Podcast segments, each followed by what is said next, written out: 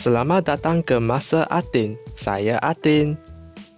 这集呢，我会撂很多英文，因为总觉得有些字翻成华文过后，整个就会超奇怪，所以就请大家多多包涵。只是在开始之前呢，还是老样子，要来谈一下疫情的部分。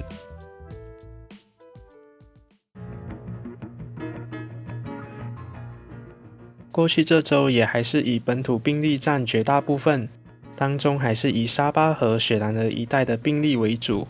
没想到的是，我们有两天就是突破一千起确诊病例，二十四号录得一千两百二十八例，二十六号就新增一千两百四十例，创下新高。二十八号就新增六百四十九例。为什么会特别说这一天呢？因为我们久违的单日痊愈人数超过单日确诊病例，痊愈人数达到六百八十五人。到我录音前，我国新增七百九十九例，全部都是本土病例，痊愈人数为四百九十一人，就请加油加油。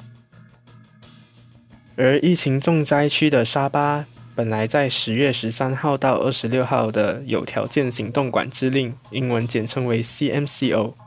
在二十五号，由国防部高级部长 Dato Sri Ismail Sabri 宣布，将延长至十一月九号。就在二十六号创下新高的同一天，早前雪龙地区和布城为降低感染风险而落实 CMCO，但还是被认为感染风险高，所以将原定二十七号结束的 CMCO 延长多两个星期，直到十一月九号，就是跟沙巴同一天。然后上一集呢，我忘了祝福沙巴，因为想到雪州落实 CMCO 期间还遇到治水，就觉得很衰到爆。总之就是希望大家的疫情都能够趋缓，然后没有地方就需要再落实任何的行管令。然后这里呢，就再说一下，我在星期天就是去兑换甜甜圈的时候遇到的景象。哇，博加西也一堆人，还是为数不少的人，就是不再 care。社交距离啊，戴口罩啊，这些。嘿，疫情破口们，你们可以做好来嘛。好啦，就进入今天的主题吧。标题很明显了吧？可是你觉得我会说 K-pop 吗？会，但不是现在。我会在后面才说到。至于现在呢，就让我铺陈一下吧，因为我真的也不知道该怎么开始，所以就来跟你说故事。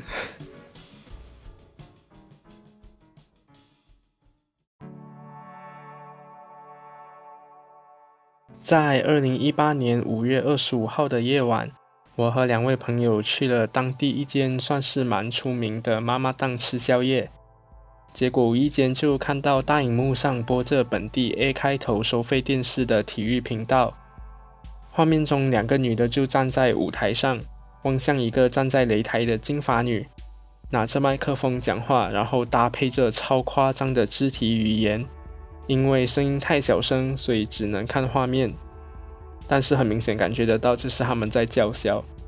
然后其中一个女的就走进了擂台，我当时就充满好奇哦，因为从来没有看过这样的东西。然后就在比赛要开始的时候，站在擂台旁的一个男的，他就举着超大的板，帮那个金发女应援，然后要炒热现场气氛。然后叫嚣女在台下的同伴就率先过去理论，然后突然就打了男的一巴掌，哇！我当下就吓到了，我就心里想，哇，原来我国的电视台是可以播打架的东西耶。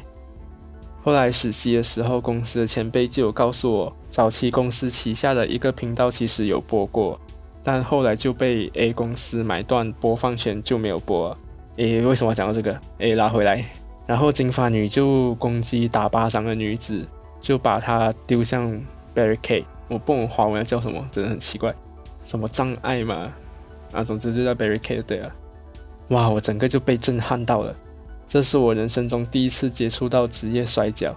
后来我也去看了这场比赛的片段，那就是拉娜 vs Billy K，然后最后就是拉娜赢了。然后说到拉娜呢？他最近真的超可怜的，他连续六个星期都被 Naya Jax 砸垮 announce table。我是看到中国叫这个动作是爆桌，然后一开始我是觉得没有怎样的，然后第三次、第四次的时候就觉得有点无聊，可是最近第五次和第六次呢，就开始觉得超好笑。有人也直接制作了精华版，然后就 upload 去 YouTube，所以想看的人呢，去搜寻 Lana L A N A，然后 Table 就应该有了。过后我应该也会 share 去 Facebook page，然后顺便说一下这件事情的大概的可能发展路线。嗯，所以就大家请记得去看 Facebook 哦。所以最近呢，只要有提到他或者跟他相关的地方，留言区都在讲这一件事情哦。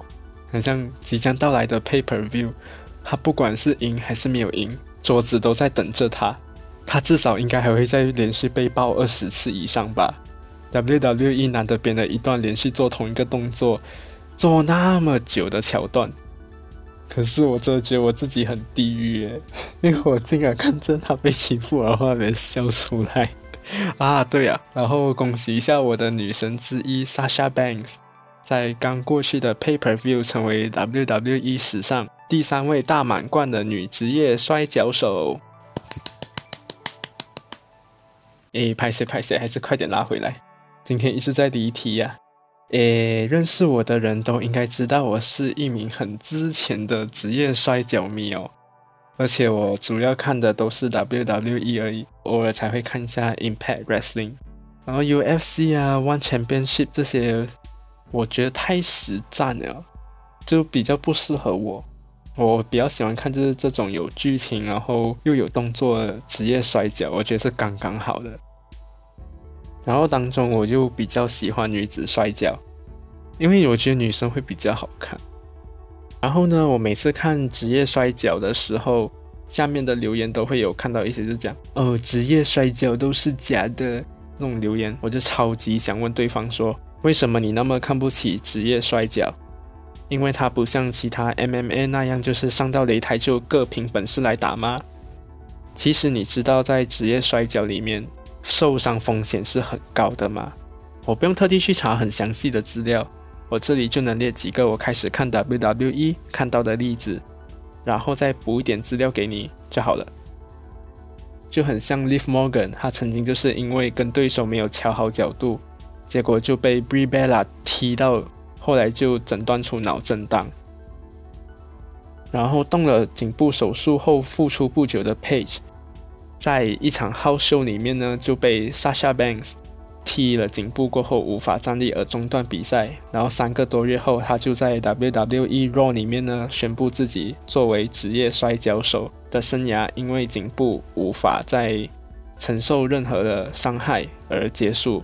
然后我最爱的女生 Alexa Bliss 更被报道，因为短期内多次的脑震荡，从2018年到2019年中旬，他在 Money in the Bank 和只办过一次的全女性 Pay Per View Event Evolution 上面呢的比赛，全部都被临时取消。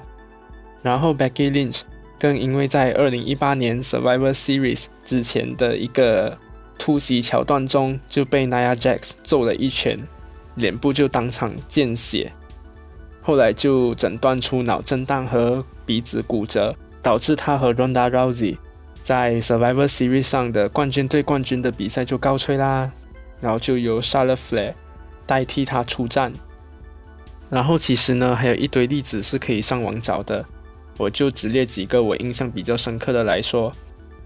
然后我也有看过，就是瞧不起职业摔跤的原因之一，就是因为它是编出来的，有故事情节，不像其他 MMA 那样，就是没有剧本，不打到最后都不知道是谁赢那种不确定性，会让你感到很激动那种那种感觉。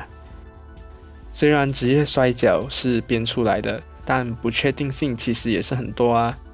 像我上面说的那些突发事件，就可以让整个故事情节有所变化。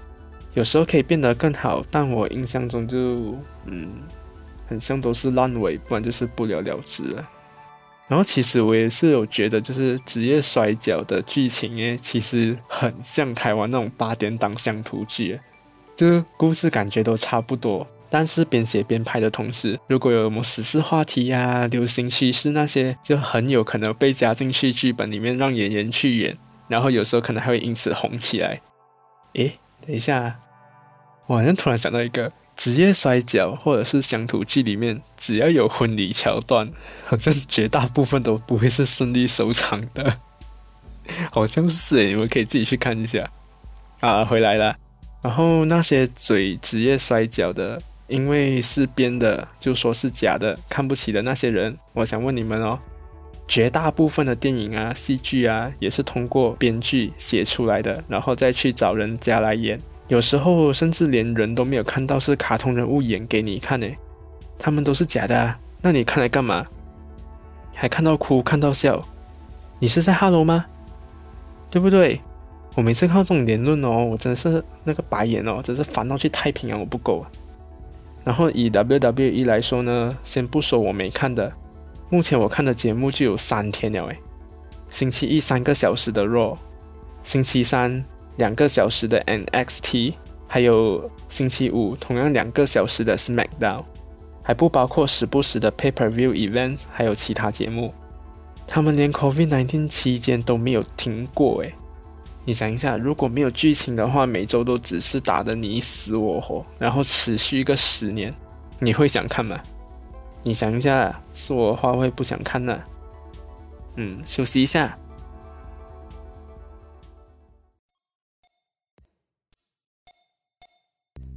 之前我 Podcast 的订阅列表太硬了，都是报道者啊、BBC News 啊、公式等这些超硬的节目。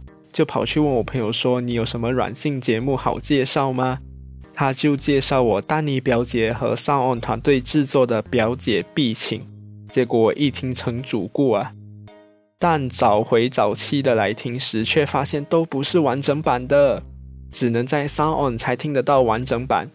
也想听这节目的你，还不快去 App Store、Google Play 下载，或去网页版来收听《表姐必请》。和其他上岸原创节目，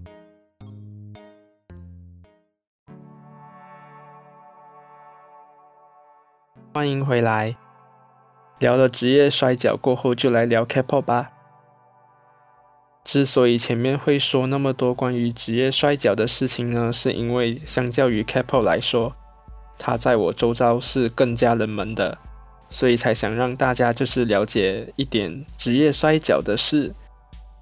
那为什么我会想要来做一集来聊职业摔跤和 K-pop 呢？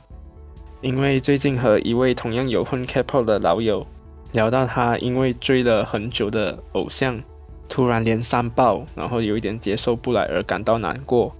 然后他周遭的人就认为偶像只是偶像，就觉得他的反应太夸张了。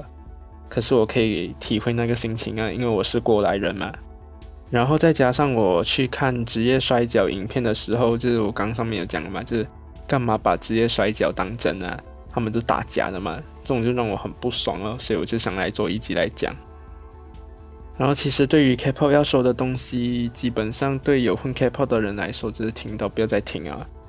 然后不喜欢听 K-pop 的人呢，就不会去听。但我还是希望你就是能够继续听下去。我就来说，K-pop 和职业摔跤有共同点的地方吧。嗯，对我来说，他们都有一个共同点，那就是粉丝。对职业摔跤手和韩流偶像呢，都有各自的粉丝，然后时不时都会攻击来攻击去，就很像哎，你家的就是没有实力啊，然后因为外表靓丽，所以才整天让你出现在镜头前面呢，这种话就很常出现的。然后当然也有就是劝架的啊，佛系的啊，或者是谁都不喜欢，他只喜欢看摔跤或者听音乐的人，啊，这些都有。然后我跟我的好朋友呢，就是属于就是你只要喜欢上一个人，就会把他当成一个跟你关系很亲近的人来看待。所以就很像当初 Jessica 推出少女时代的时候，我就有郁郁寡欢了差不多一个礼拜多吧，那就每天在看他东西。然后在那边哭，后来才慢慢走出来。我也忘记花了多久。然后呢，我朋友这次难过的原因是因为他喜欢的这个偶像哦，他已经追了六年，然后结果就突然爆出有女友，然后结婚，还多了一个女儿，就好像跟你无所不谈的情人，突然有一天带有老婆孩子回来，就跟你讲：“哦，我已经为人父了。”是你的话，你一时之间能接受得到吗？除非你是素美。应该就会很高兴，没有老乱讲了。题外话来了，啊，对吧？正常人都会吓到吧。结果需要时间来平复心情的朋友，就被他的朋友们就认为他反应过度。每个人喜欢上一个偶像的原因都不同，可以是外貌、声音、行为举止等。看待偶像的态度也不同，你可能只是把他当成偶像来看而已，就是没有他你也不会怎样。有的人就像我和我朋友，就是会把他们当做很亲密的人来看待。有的人甚至会把偶像就是当成他们的精神支柱，来让他们自己能在这个世界上努力生存。有些人会说，这职业摔跤只会鼓吹暴力啊，不要看这种有的没的。但对我来说，它可是有给我正面影响的。所以我接下来要说的就是，都是对我这样说，嗯，有最显著的影响就好。因为就算是有细微的影响哦，神经超级大条的我也都不会知道了啊！所以最明显呢，就是敢于表现自己。因为刚好我接触职业摔跤的时候是我在实习的时候，所以实习过后呢，我的老师们就说我整个人都变了。因为我以前都不敢在众人面前表现，但现在就真的比较放得开了。为什么会有这样的转变呢？我不是要嘲笑什么啊，我先讲啊，什么反串先注明，我就讲我这个不是嘲笑啊，我要先注明。你看啊，职业摔跤选手们，他们不是都会穿各种奇装异服出场吗？你看他们都敢这样子穿出来给大家看了，我只是一个普通人诶，嗯，这么我怕其他人的眼光诶，所以才比较敢在大众面前做自己。然后对于 K-pop 呢？有些人会说他就是浪费钱呢，浪费时间呢。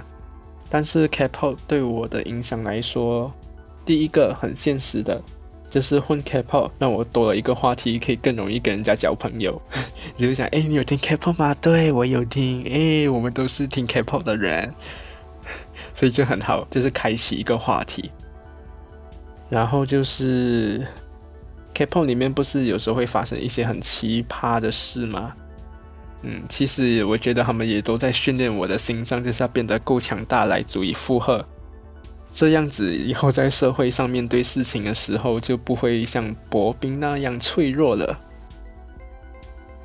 最后就来总结一下吧，不是所有偶像就是都是渣男渣女啊、干炮王这些，然后职业摔跤手呢也都不是在带坏人而已，就是教你暴力对人啊。